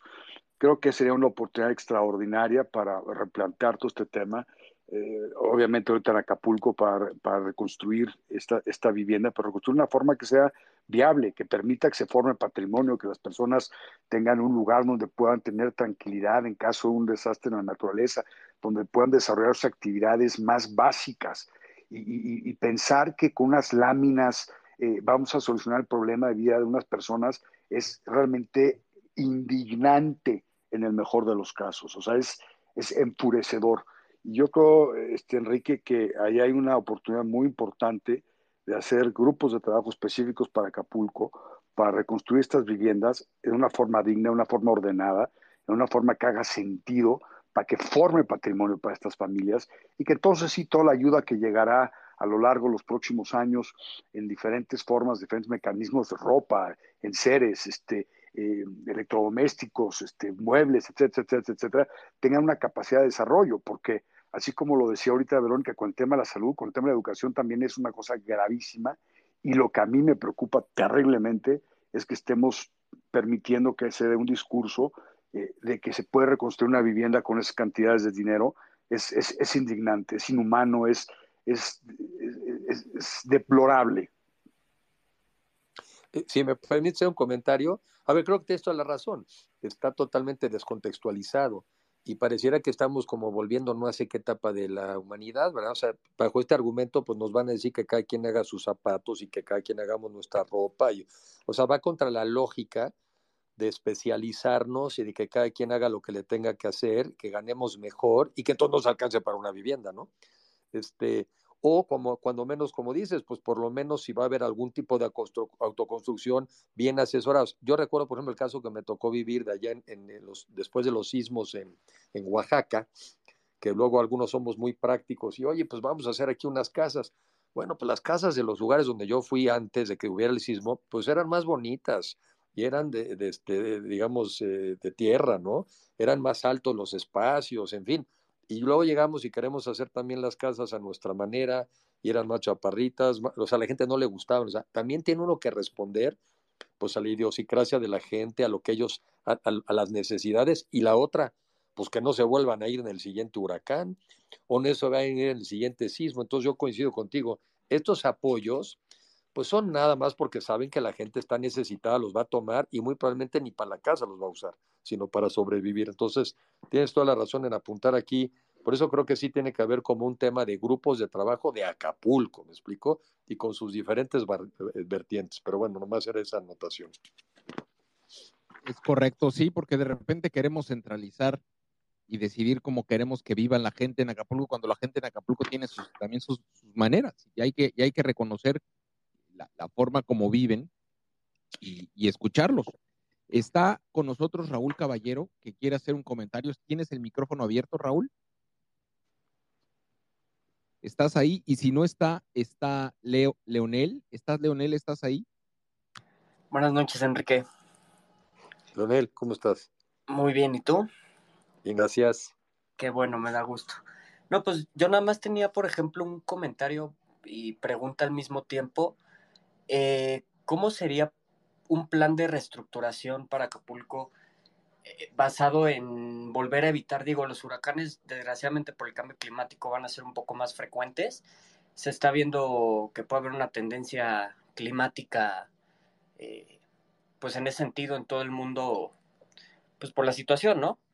¿Cómo podría reestructurarse de tal forma que ya se haga preventivo, o sea, que los edificios se vuelvan anticiclónicos, y pues desgraciadamente el gobierno no ha dado el apoyo que debería de estar dando, ¿cómo, cómo podría hacerse? O sea, tanto del sector privado como público, pues cuál sería la solución, ¿no? También para evitarlo, pues no sé, en Puerto Vallarta, en Mazatlán, en alguna otra, o en el Caribe mexicano. Te doy mi reacción así de pronto y a reserva de irlo este, profundizando. Para mí mi primera reacción es decir, bueno, pues vamos a hablar con arquitectos, vamos a hablar con ingenieros, tanto a nivel nacional como también tomar en cuenta experiencias internacionales. Porque, por ejemplo, hoy en alguna plática, no sé con quién hablaba, y me decía que después de tal o cual huracán, por ejemplo, en Miami, pues obviamente cambiaron pues todas las reglas de construcción.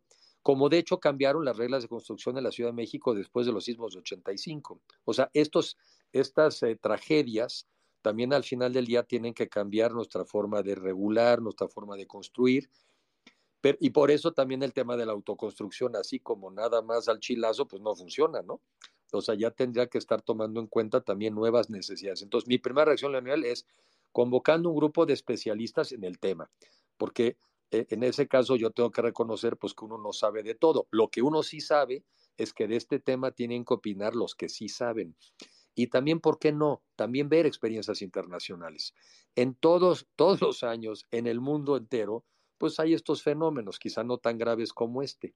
Pero al final del día, pues también tomar experiencias internacionales y acercarse a organismos internacionales que nos asesoren y todo con el tema de aprovechar la tragedia para hacer hacia adelante algo mejor. Lo que no puede uno hacer es tratar de hacer lo mismo cuando ya sabemos que estamos enfrentando fenómenos. Entonces, mira, yo vi, ahí pongo ejemplos, igual en la naturaleza es muy canija, pero no dejaba de ser muy raro lo que pude ver sobre todo en la parte de, los condominios, de repente te encontrabas un edificio casi intacto y al lado uno casi deshecho. Dirás, ah, caray, aquí una de dos, o el fenómeno del viento fue rarísimo, o aquí se descubrió al arquitecto, ¿no? Este, o sea, como en el mismo lugar de repente ves un edificio casi intacto, donde apenas si se rompieron unos vidrios, y en el otro el edificio casi todo se destruye. En el mismo lugar pues también es donde descubre uno cosas muy raras, ¿no? O sea, yo creo que también muchos dueños de departamentos se han de estar dando este, un golpe en la cabeza. ¿A quién se lo encargué? ¿A quién se lo compré? Eso también hay que estudiarlo. Totalmente de acuerdo. Eh, doctora, doctora Mercedes, ¿estás ahí? Aquí, aquí estoy, Gabriel. Muchas gracias. Buenas tardes a todos. Enrique, muy buenas tardes. Qué gusto que te hayan invitado que estés en este space. Yo entré por el tema precisamente de Acapulco. Eh, es importante para todos nosotros que ustedes y Xochitl estén ahí con ellos. A mí me gustó mucho que su primera intervención en la precampaña fue en Coyuca y eso hablaba bien de ella en lo personal. Quería yo comentar y ponerte en contexto que un grupo de ciudadanos tuiteros hemos hecho campaña de donaciones, donativos, para llevarlos allá a la gente que lo necesita en Acapulco. Hace cuatro, cuatro, cuatro semanas hicimos este, este proyecto que tuvieron a bien recibir allá mucha gente necesitada en cuestión de alimentos. El encargado fue Yusef, ese es conocido aquí en Twitter. Mm. Y te quería yo poner al tanto de que más tarde a las 8 vamos a abrir, si me permites, Gabriel, hacer el comercial otro space para arrancar de nuevo en eh, los donativos, pero ahora va a ser en cuestión de ayuda de insumos de limpieza y de medicamentos. Esto lo estamos haciendo a través de la ciudadanía. Em, me llama la atención de nuevo este space porque estás tú y eres parte de la política de nuestro país. Nos gustaría de verdad que no se dejara sola esta gente Acapulco. Su tema es muy, muy, muy importante para todos los mexicanos, dado que este gobierno que tenemos no les ha hecho caso. Y lo sabemos por obvias razones, ¿no? No les importan, la gente está muy desesperada, no es el Acapulco que están pintando este gobierno. De hecho, José Díaz y hace rato su servidora subimos un video que nos llegó de la última visita del señor allá, que nada más fue a que le rindiera pleitesía. Te reconozco tu labor, Enrique. De verdad, no los dejen, no los dejen ustedes que están del lado de los partidos, de la alianza, de Fuerza por México, porque nosotros también los ciudadanos estamos en alianza con ustedes. Les agradezco mucho este me hayas dado la voz, Gabriel, y haber saludado a Enrique. Muchas gracias. Gracias, un saludo afectuoso. Muy bien. Eh, quería, entró, está, a ver si ahora sí puedes hablar. Raúl, ¿estás ahí? A ver si ahora sí me escuchan, estoy en otro equipo. Adelante. Creo que sí. Este, pues Enrique, Creo que eres la persona ideal, eres una persona con, con, expertise en finanzas eh, de fomento, con tu trayectoria como secretario de turismo. Eh, sin duda puedes hacer un, un paquete un plan, encabezar el diseño de un plan que realmente reconstruya Acapulco. Chicago en Estados Unidos, que es una ciudad muy importante, se vuelve importante a partir de que queda destruida en el incendio del final del siglo XIX. El proceso de, de- de reconstrucción después del incendio es lo que lo la vuelve una ciudad relevante. Eh, Acapulco es un, un destino turístico fundamental para los capitalinos, somos bastantes millones, este, pero hemos permitido que su desarrollo conlleve su autodestrucción. E- Era, era primero la zona de Caleta, luego la zona de Condesa, luego la zona de Costa Azul. Y yo me acuerdo la última vez que fui, la zona de Costa Azul era una desgracia. Ya no por, ya por no decir la- las otras, ¿no? ¿Algún plan integral que permita la reactivación a través de un proceso de financiamiento, pues de, de con fuentes internacionales o algo así? Porque este gobierno no va a hacer nada al respecto. Este gobierno lo que quiere es que todo el mundo viva pobre con un techo de lámina y con eso es suficiente. Y, y pa- 30 mil pesos, pues sí alcanzan para comprar una lámina y cuatro palitos. Este, pero la gente no quiere eso. Y ahorita que estamos en, en campaña, pues va a ser un proceso lento, no nos van a dejar entrar. Este, pero sí entrar con el, pro- en- con el proyecto, con la propuesta de, como decía, este, no, no sé quién decía, constructor Eduardo creo que era, eh, tener un proyecto de vivienda digna, eh, cómoda, una, una solución urbana integral, eh, que permita tener un desarrollo, pues, de la talla de Cancún o de Los Cabos, ¿no? ¿Se Sin puede hacer duda. algo así o no nos da tiempo? No, yo creo que, Raúl, siguiendo, yo creo que el tema es que nosotros como ciudadanos y como diferentes personas arranquemos, ¿no? Porque como esto no, esto va para largo, pues hay que arrancar. Y, y, y obviamente, como bien señalas, pues sabemos que el gobierno no lo va a hacer, pues alguien le tiene que entrar. Entonces, sí, la idea es ir generando estos grupos, este, estos contactos, pero sobre todo lo primero, ¿verdad? Que se genere la conciencia de que esto no se va a arreglar solo. Totalmente de acuerdo. No se va a Eh, arreglar solo, hace falta mucho dinero y en Acapulco no hay. Y es, y es parte de lo que me han escrito por aquí, Enrique, eh, si has podido hablar con empresarios que quieran entrarle a, a este tema o, o- por dónde, por dónde encontrar esos capitales que hablábamos hace un rato, que el embudo para el desarrollo empieza por la voluntad política y los capitales. Y voluntad política seguramente no encontraremos en el corto plazo, eh, pero capitales, digo, no necesariamente se dan en maceta, ¿no? ¿Has tenido alguna reacción? A eh, ver, unas primeras pocas y justamente lo que fui a hacer ahí es tratar de, a partir de ahí, como que a ver qué se te ocurre y, también puede uno eh, identificar cuáles son algunos de los jugadores, digamos, grandes relevantes. Creo que por eso siempre hay que también empezar, por lo menos oír, ¿no? Cómo ven las cosas. Eh, pongo un ejemplo. A nosotros nos tocó en su momento, cuando yo era secretario, me, eh, me- encontré, porque lo había yo creo que mandado a hacer alguien o, la propia Claudia Ruiz Macé, habían hecho un estudio de qué hacer, por ejemplo, en la zona del campo de golf en el Acapulco tradicional. Y era, era, era cómo eh, reconvertir ese lugar, porque además eran, son tierras federales, y cómo ahí eh, iniciar un desarrollo. Tengo que decir también, porque tengo que no lo diga, que tampoco encontramos de Guerrero en ese momento y de Acapulco el apoyo necesario. O sea que aquí también en su momento vamos a tener que hablar con la gente de Acapulco y decirles, bueno, señores, necesitamos de su colaboración y apoyo, porque esto no es algo que nosotros vamos a venir a hacer de afuera, vamos a apoyarlos, pero lo tenemos que hacer juntos. Y las tragedias creo que son una gran oportunidad pues para replantearte que no hay de otra más que hacer las cosas mejor y por mejor se incluye todo, ¿no? Este, entonces, eh, aquí eh, una reflexión que, que, que hizo Raúl que no deja de ser interesante, aquí también si nosotros como, como el resto de los mexicanos vamos perdiendo destinos que podamos ir también a disfrutar, pues también es un costo que, que no sé cómo se mide, pero es un costo, ¿no? Este, entonces, sí, hay que hacer un plan y lo que hay que empezar haciendo es, primero, generar la impresión de que esto requiere eso, un plan, y que nos tenemos que meter todas aquellas personas que tenemos una Uy, lo perdimos. somos gobierno, pues hagamos lo que podemos hacer no siendo gobierno, pero también para evidenciar lo que podríamos hacer siendo gobierno. Creo que eso también es importante. Ese también es un buen ángulo. Jazz, ¿cómo estás? Buenas noches. ¿Qué tal? Buenas noches, sociedad. Muchas gracias por el espacio, por el micrófono y saludos a la audiencia. Yo tengo tres puntos. Entré un poquito tarde. Este, espero que eh, no, no sean repetitivos.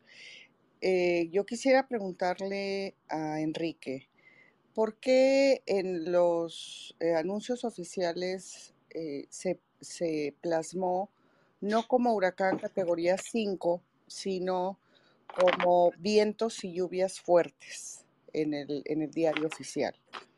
¿Cuál es la implicación que tiene esta negación y que eh, eh, eh, el préstamo tan que, que, se hizo tanto a la Araca en un principio que se tenían muchísimos millones de dólares de, para esta catástrofe, ¿tiene alguna repercusión tanto para ese, para ese fondo, para aplicar a ese fondo, como para la gente que cobra los seguros y el por qué consideras tú que se haya plasmado de esa manera. En segundo lugar, el, em, el, eh, el INAI eh, sacaron una publicación, fue el INAI, el em, Comité de Participación Ciudadana del Sistema Nacional Anticorrupción, eh, bueno, el Instituto Nacional de Transparencia y la Secretaría Ejecutiva del Sistema Nacional de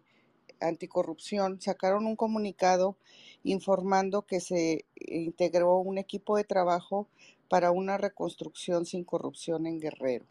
No sé qué tanto estén vinculados o cómo estén haciendo esa, esa tarea, ese, ese comité, si tú tienes alguna información.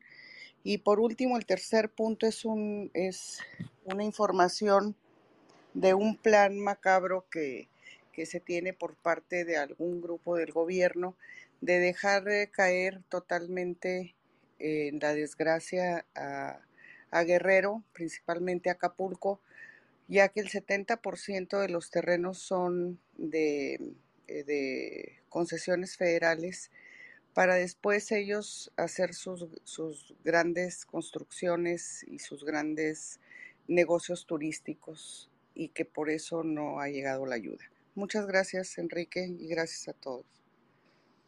¿Cómo no? Ya, algún tema que ya habíamos comentado, y esto es una hipótesis de alguien que me platicó allá en Acapulco, decía yo que cuando declaras algo como una zona de emergencia, estás de alguna manera también obligándote a eh, dedicar recursos. O sea, ni que digas, oye, hay una emergencia y no mando dinero.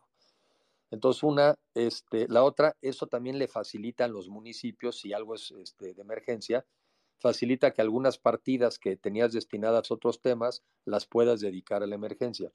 Entonces, yo creo que en el fondo la verdad es que el gobierno no quiere meterle dinero al tema de Acapulco, pues porque tiene otras prioridades. Acabar las obras de infraestructura que sabemos que tiene una obsesión con ellas y por qué no, pues el, el guardadito electoral. Y yo creo que Acapulco se les puede volver una especie de hoyo negro, en donde dicen, no, bueno, pues una vez que metamos ahí necesidades, pues necesidades hay todas. Recordemos que antes del huracán ya el 60% de la población estaba en pobreza.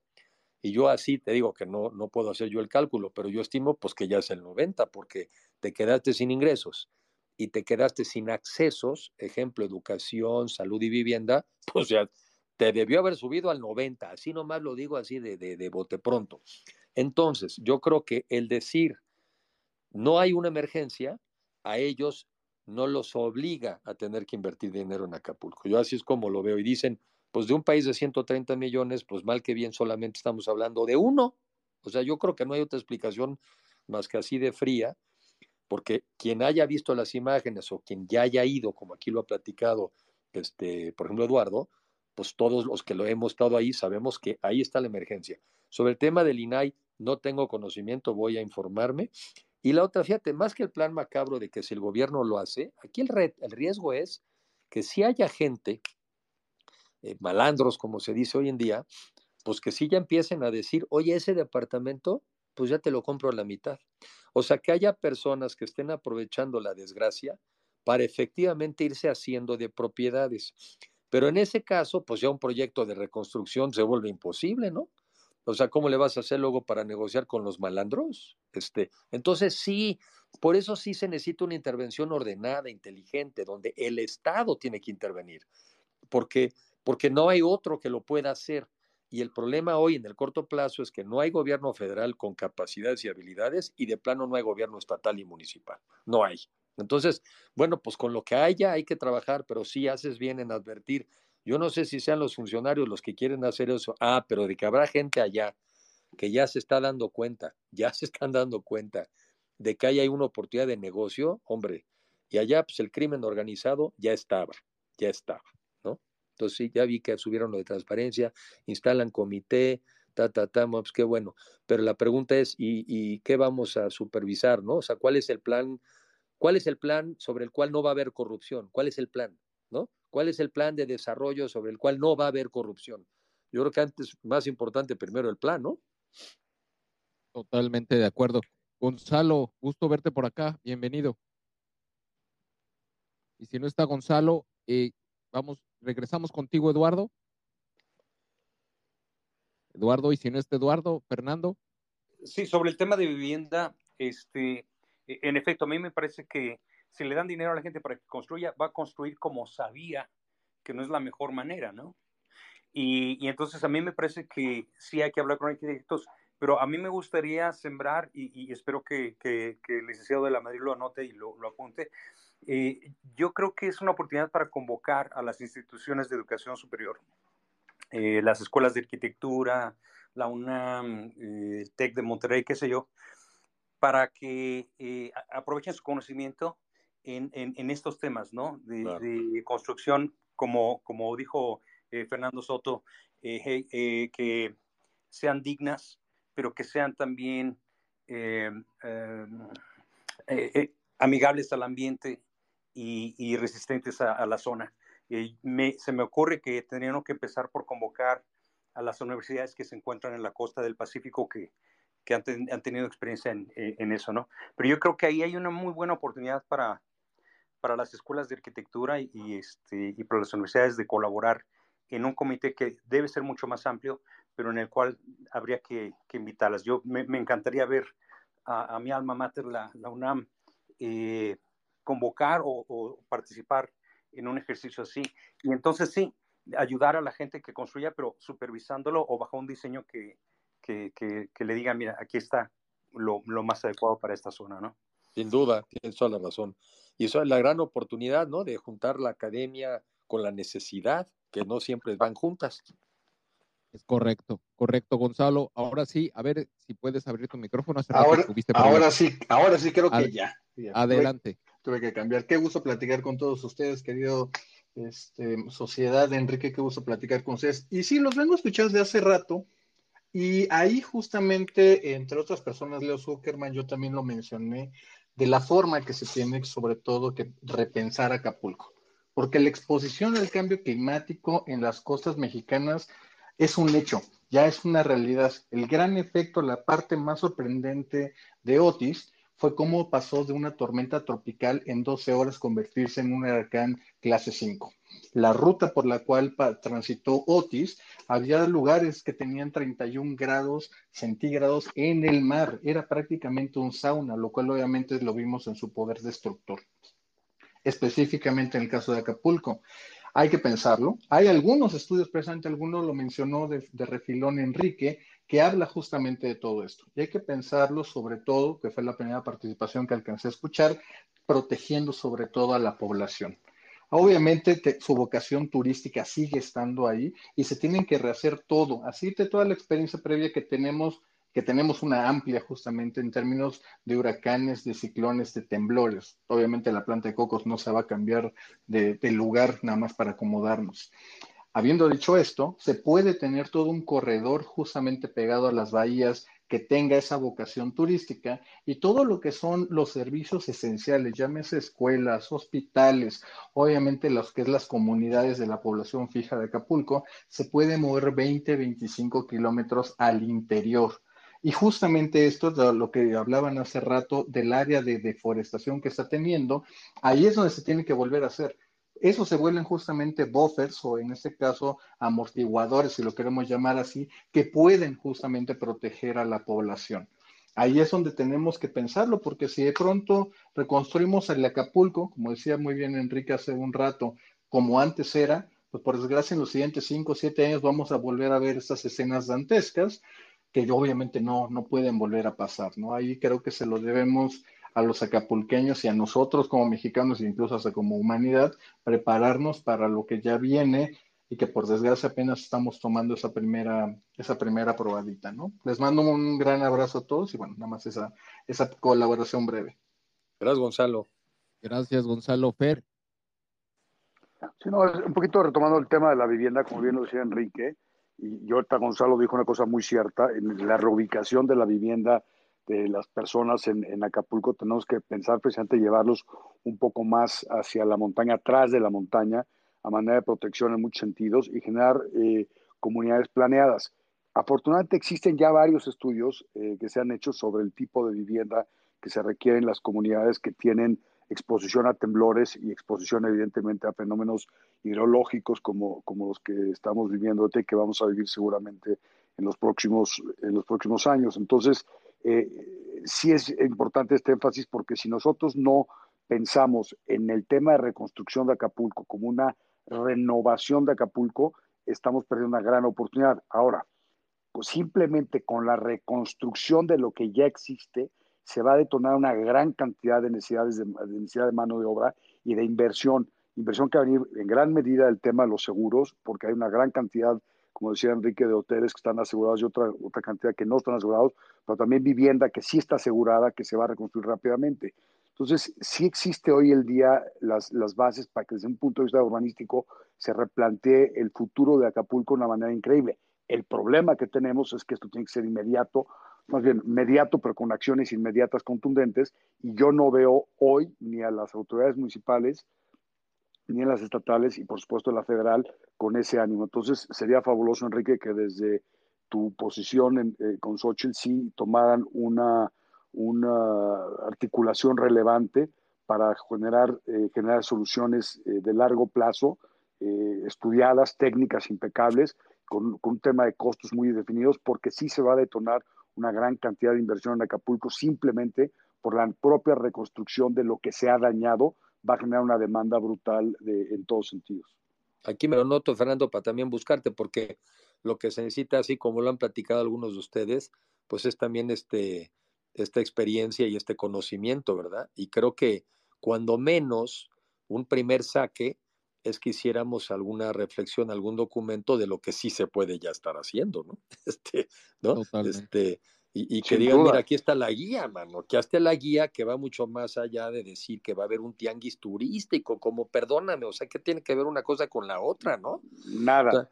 lo chiquito de las declaraciones del gobierno ante lo enorme de la emergencia, pues es ridículo. Y por eso primero es también generar conciencia de que esas son payasadas, o sea, son insuficiencias que no hacen el menor sentido. Es indignante, Enrique, porque tú dile, o sea, vamos a pensar que vayas y digas a las personas que perdieron todo, no te preocupes, dar un tianguis turístico, ¿y, cuántos días va a durar? ¿600 días? ¿300 días? ¿200 días? Van a venir decenas de miles, cientos de miles de personas al puerto y va a generar una derrama económica extraordinaria. Entonces tenemos que contextualizar lo que está sucediendo porque es un reflejo perfecto de lo que está pasando en el país. Y si logramos transmitir esta, esta estas ideas y estas acciones concretas, vamos a ayudar a un millón de familias, a un millón de personas, eh, con un número importante de familias, que son prácticamente 250 mil familias, que están sufriendo hoy en día una, una crisis brutal. Yo, yo, me voy a tener que disculpar, pero quiero hacer una reflexión final quizás sobre un poco lo que ahorita platiquemos, que a veces cuando viene en la cabeza uno dice, bueno, ¿y qué puede ser Acapulco? Acapulco pudiera ser para nosotros como sociedad el ensayo de lo que estamos dispuestos a hacer por México. Porque, porque piensen de esta manera, o sea, para las elecciones del año que entra, pues todavía falta mucho. ¿Y qué hacemos mientras? ¿Y qué hacemos mientras? Pues nos apareció Acapulco. Este, entonces, también es una manera de que es donde podemos entrenar, es donde podemos practicar, pero no como algunos quisieran verlo como, ah, la narrativa para demostrar que el gobierno es inepto. No, pues eso ya lo sabemos, hombre. Y los que no lo creen, no lo van a creer porque se los digamos. Quizá debe ser el ejercicio donde nosotros ensayemos que sí podemos hacer cosas. Ahí la dejo nomás como tarea, porque creo que eso es lo que se puede volver a Acapulco para nosotros, para nosotros. Totalmente de acuerdo. Dime tú cómo andas de tiempo, eh, si hay algunas personas, tres, cuatro personas, que, dos personas que quieren tomar el micrófono. Quizá dos, como dices, sí, porque luego ando corriendo, voy con el señor Alarrequi. No te preocupes. Carla Erika, ¿cómo estás? Muy bien, muchas gracias, Gabriel. Gracias por ceder eh, por darme el uso de la palabra. Eh, muchas gracias, Enrique, por todo lo que están haciendo, lo que estás implementando y lo que estás impulsando a favor de tanta gente que quedó totalmente en el desamparo en Acapulco. Em, gracias a todos también los que están escuchando. No voy a ser redundante, ya la verdad es que sí celebro mucho esta iniciativa eh, desde las declaraciones en el sentido de, del presidente de que fuera la gente quien reconstruyera, o bien también no me da confianza, y lo digo abiertamente, que sea el gobierno federal quien se encargue. Hoy mismo acaba de, suceder otro derrumbe eh, en este tramo de la construcción del famoso tren Maya. Entonces, eh, felicito de verdad a todos los que están ofreciendo sus servicios y los que se están prestando para que juntos formemos un gran equipo eh, bajo el liderazgo de Enrique. Y en este sentido, yo solamente quiero eh, delimitar esta participación a ofrecerte mi trabajo como, como abogada. Tengo amigos en Acapulco que están muy preocupados para lo que se necesite de inscripción de trámites, solicitud de permisos, delimitaciones, eh, deslindes, lo que se requiera para que también esta gente tenga su vivienda de alguna u otra forma regular y que eso les dé más certeza si te sirve, si puedo ayudarte y puedo, apoyarte y puedo eh, formar un equipo que te ayude, cuenta con ello. Eso es todo lo que quería decir. Gracias. Claro que sí, Carla, y si, y si luego, si yo ahorita vemos a través de, que nos pongamos eh, este, de acuerdo con Gabriel. Te, mando, este te mando sus datos. Órale, buenísimo, gracias. Y Gonzalo, ¿querías hacer algún comentario? Sí, una, una cosa muy breve, y, retomo prácticamente lo que estaba diciendo ahorita Enrique. Esto no solamente es Acapulco. Esto en algún momento, hace ya algunos años, lo vimos con Gilberto, lo vimos con Vilma, lo hemos visto en otros huracanes. Y la realidad es que la exposición tenemos que tomar los tiempos ahorita, ahorita que todavía tenemos tiempo, no cuando la emergencia ya nos haya pegado. Bien dice el dicho de que ahogado el niño. Este es nuestro ahogado el niño. Tenemos que repensar Cancún, tenemos que repensar Tabasco, tenemos que repensar todo, todo. Y lo vamos a hacer mejor. Vale. Eh, muchas gracias, Gonzalo. Eh, está, tenemos una última participación. Si, si promete ser breve, Nacho, contigo cerramos. ok, ok. Buenas tardes a todos. Eh, ya, pues ya todos, todos comentaron acerca de qué es lo que se puede hacer para ayudar a la gente eh, de Acapulco en la reconstrucción, etcétera, un nuevo diseño. Eh, pero yo, yo me voy a, ir a, otro, a otro punto que creo que no lo, han no, no lo han tocado y me refiero a las responsabilidades de las autoridades en este desastre. Porque una de las cosas que yo me quedé muy impresionado cuando López Obrador lo aceptó en, en, una de sus mañaneras fue cuando dijo de que él pensó en hacer una declaración, una advertencia más fuerte sobre la llegada del huracán a la gente de Acapulco, pero porque según él venía cañón el huracán y, y nada más se limitó a decir, eh, cuidado, eh, eran las 8 de la noche, creo 8.15 de la noche que puso un tweet y puso, cuidado, refúgiense, busquen refugio, bla, bla, bla. Eh, a lo que voy es, creo que, que esto que ocurrió en Acapulco debe de sentar un precedente de, de, que no puede haber autoridades que queden impunes, porque con todo lo que, lo que se, se, se divulgó de las advertencias que venían de, del Centro Nacional de Huracanes de Estados Unidos, de Miami, eh, las advertencias que venían, se está fortaleciendo muy rápido, tengan cuidado, bla, bla, bla y que las autoridades no hayan tomado las, las, medidas eh, de precaución para evitar por lo menos un poco, eh, eh, que, a lo mejor que no hubiera destrozos, pero por lo menos que no hubiera tantas víctimas fatales, yo creo que se debe sentar un precedente de que no debe quedar impunes nadie, desde el presidente hasta el funcionario menor de Acapulco, porque lo que pasó en Acapulco muchas de las cosas que se pasó se pudieron haber evitado. Por ejemplo, la tragedia en, en el, en, en, los yates, que estaban toda la gente, todos los capitanes, los, los, encargados de, de, de, los yates, eh, estaban ahí, según ellos, para protegerlos. Y pues hay, hay versiones de que hay más de 300 marinos ahí desaparecidos, ¿no? Los encargados, capitanes, etcétera, de, de, de, esas gentes. Eh. Y, y, y, hay una responsabilidad porque un huracán, eh, cuando ya es un huracán categoría 1, tienen que eh, eh, sacar a la gente del mar. Y sin embargo, los dejaron. Es correcto. O sea, hay que evitar, hay que sentar un precedente de sentar así. Tú eres una autoridad y, te, tienes una responsabilidad y, y, si no lo hiciste, te vas a la cárcel. O sea, porque ya basta de impunidad, porque lo que ocurrió en Acapulco es una impunidad brutal. Gracias, Nacho. Gracias, gracias. Eh, pues no, digo, definitivamente hay muchas. Yo cerraría diciendo, eh, ayer escuchaba a, al, al, portero Jorge Campos, que es de Acapulco, y decía él que su familia pudo salir de Acapulco porque les avisaron. ¿Y por qué les avisaron a unos sí y a otros no? Eh, en fin, creo que hay muchas responsabilidades. y, y, lo dijo en una entrevista con Adela Micha, me, me quedé impresionado. Dije, bueno, a ver, ¿por qué les avisan a unos y a otros no? Enrique, muchas gracias por tu tiempo. No, gracias a ustedes, gracias y, y, y les seguimos, gracias por el interés además de, de tener este, este space y, y, creo que, bueno, aquí creo que se dijeron cosas muy interesantes, pues sigamos conversando y sobre todo haciendo, ¿verdad? Haciendo y yo creo que, repito, esta puede ser la gran oportunidad de los que, de los que sabemos que las cosas no están bien, pasemos de la crítica a la acción. Creo que puede ser la mejor crítica, yo creo que es la mejor acción.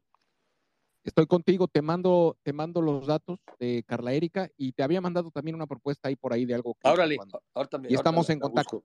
Te mando un abrazo, cuídense mucho y como siempre, cuando terminamos estos espacios les pedimos a, a todas y todos aprovechen. Eh, hemos aprendido que cuando trabajamos en comunidades, cuando tenemos mayor impacto, sigan la cuenta de Enrique, de Jazz, de Elvira, de Fernando, de Nacho, de Eduardo, de Valga, de Juan, de, de eh, Carla, de la doctora Pavón, de Mauricio que está aquí, y, y, aprovechemos, aprovechemos este momento, dejamos siempre un poco de música para cerrar y, que, y que la gente pueda seguir las cuentas. Muchas gracias y que estén todos muy bien. Abrazo. Abrazo muy grande, cuídense mucho.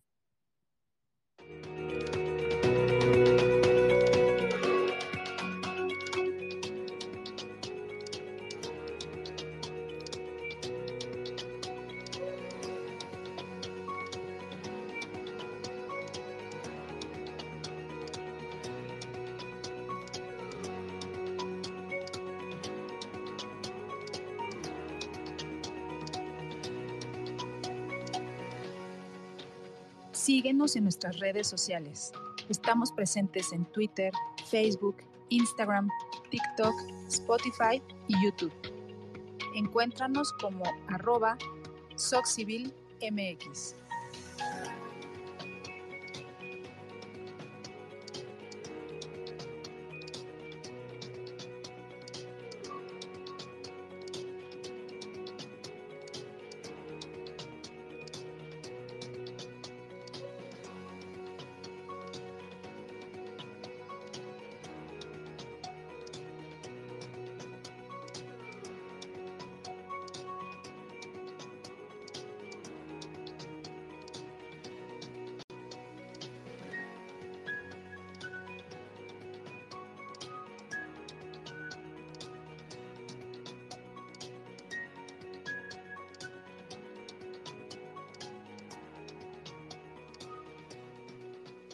Antes, de cerrar, les vamos a recordar el día miércoles 29 de noviembre a las 6 de la tarde vamos a estar con el doctor Francisco Moreno Sánchez, que tiene una arroba, doctor Paco Moreno 1, eh, hablando de la salud pospandémica en México. Estoy seguro que es un tema que nos va a interesar a todos. El doctor Francisco Moreno seguramente, muchos y muchas de ustedes lo siguen ya en, esta red social y, amablemente aceptó después de que eh, pude establecer contacto con él a través de un, eh, hizo una presentación al equipo de, de, nuestra candidata ciudadana Xochitl Galvez sobre el tema de salud post-pandémica y accedió a tener una charla con nosotros en, en uno de nuestros foros Sociedad Civil México. Esto es miércoles, noviembre 29, 6 de la tarde, hora de la Ciudad de México. Vamos a cerrar en 5, 4, 3, 2, 1. Cuídense mucho, que tengan buenas noches. Bye.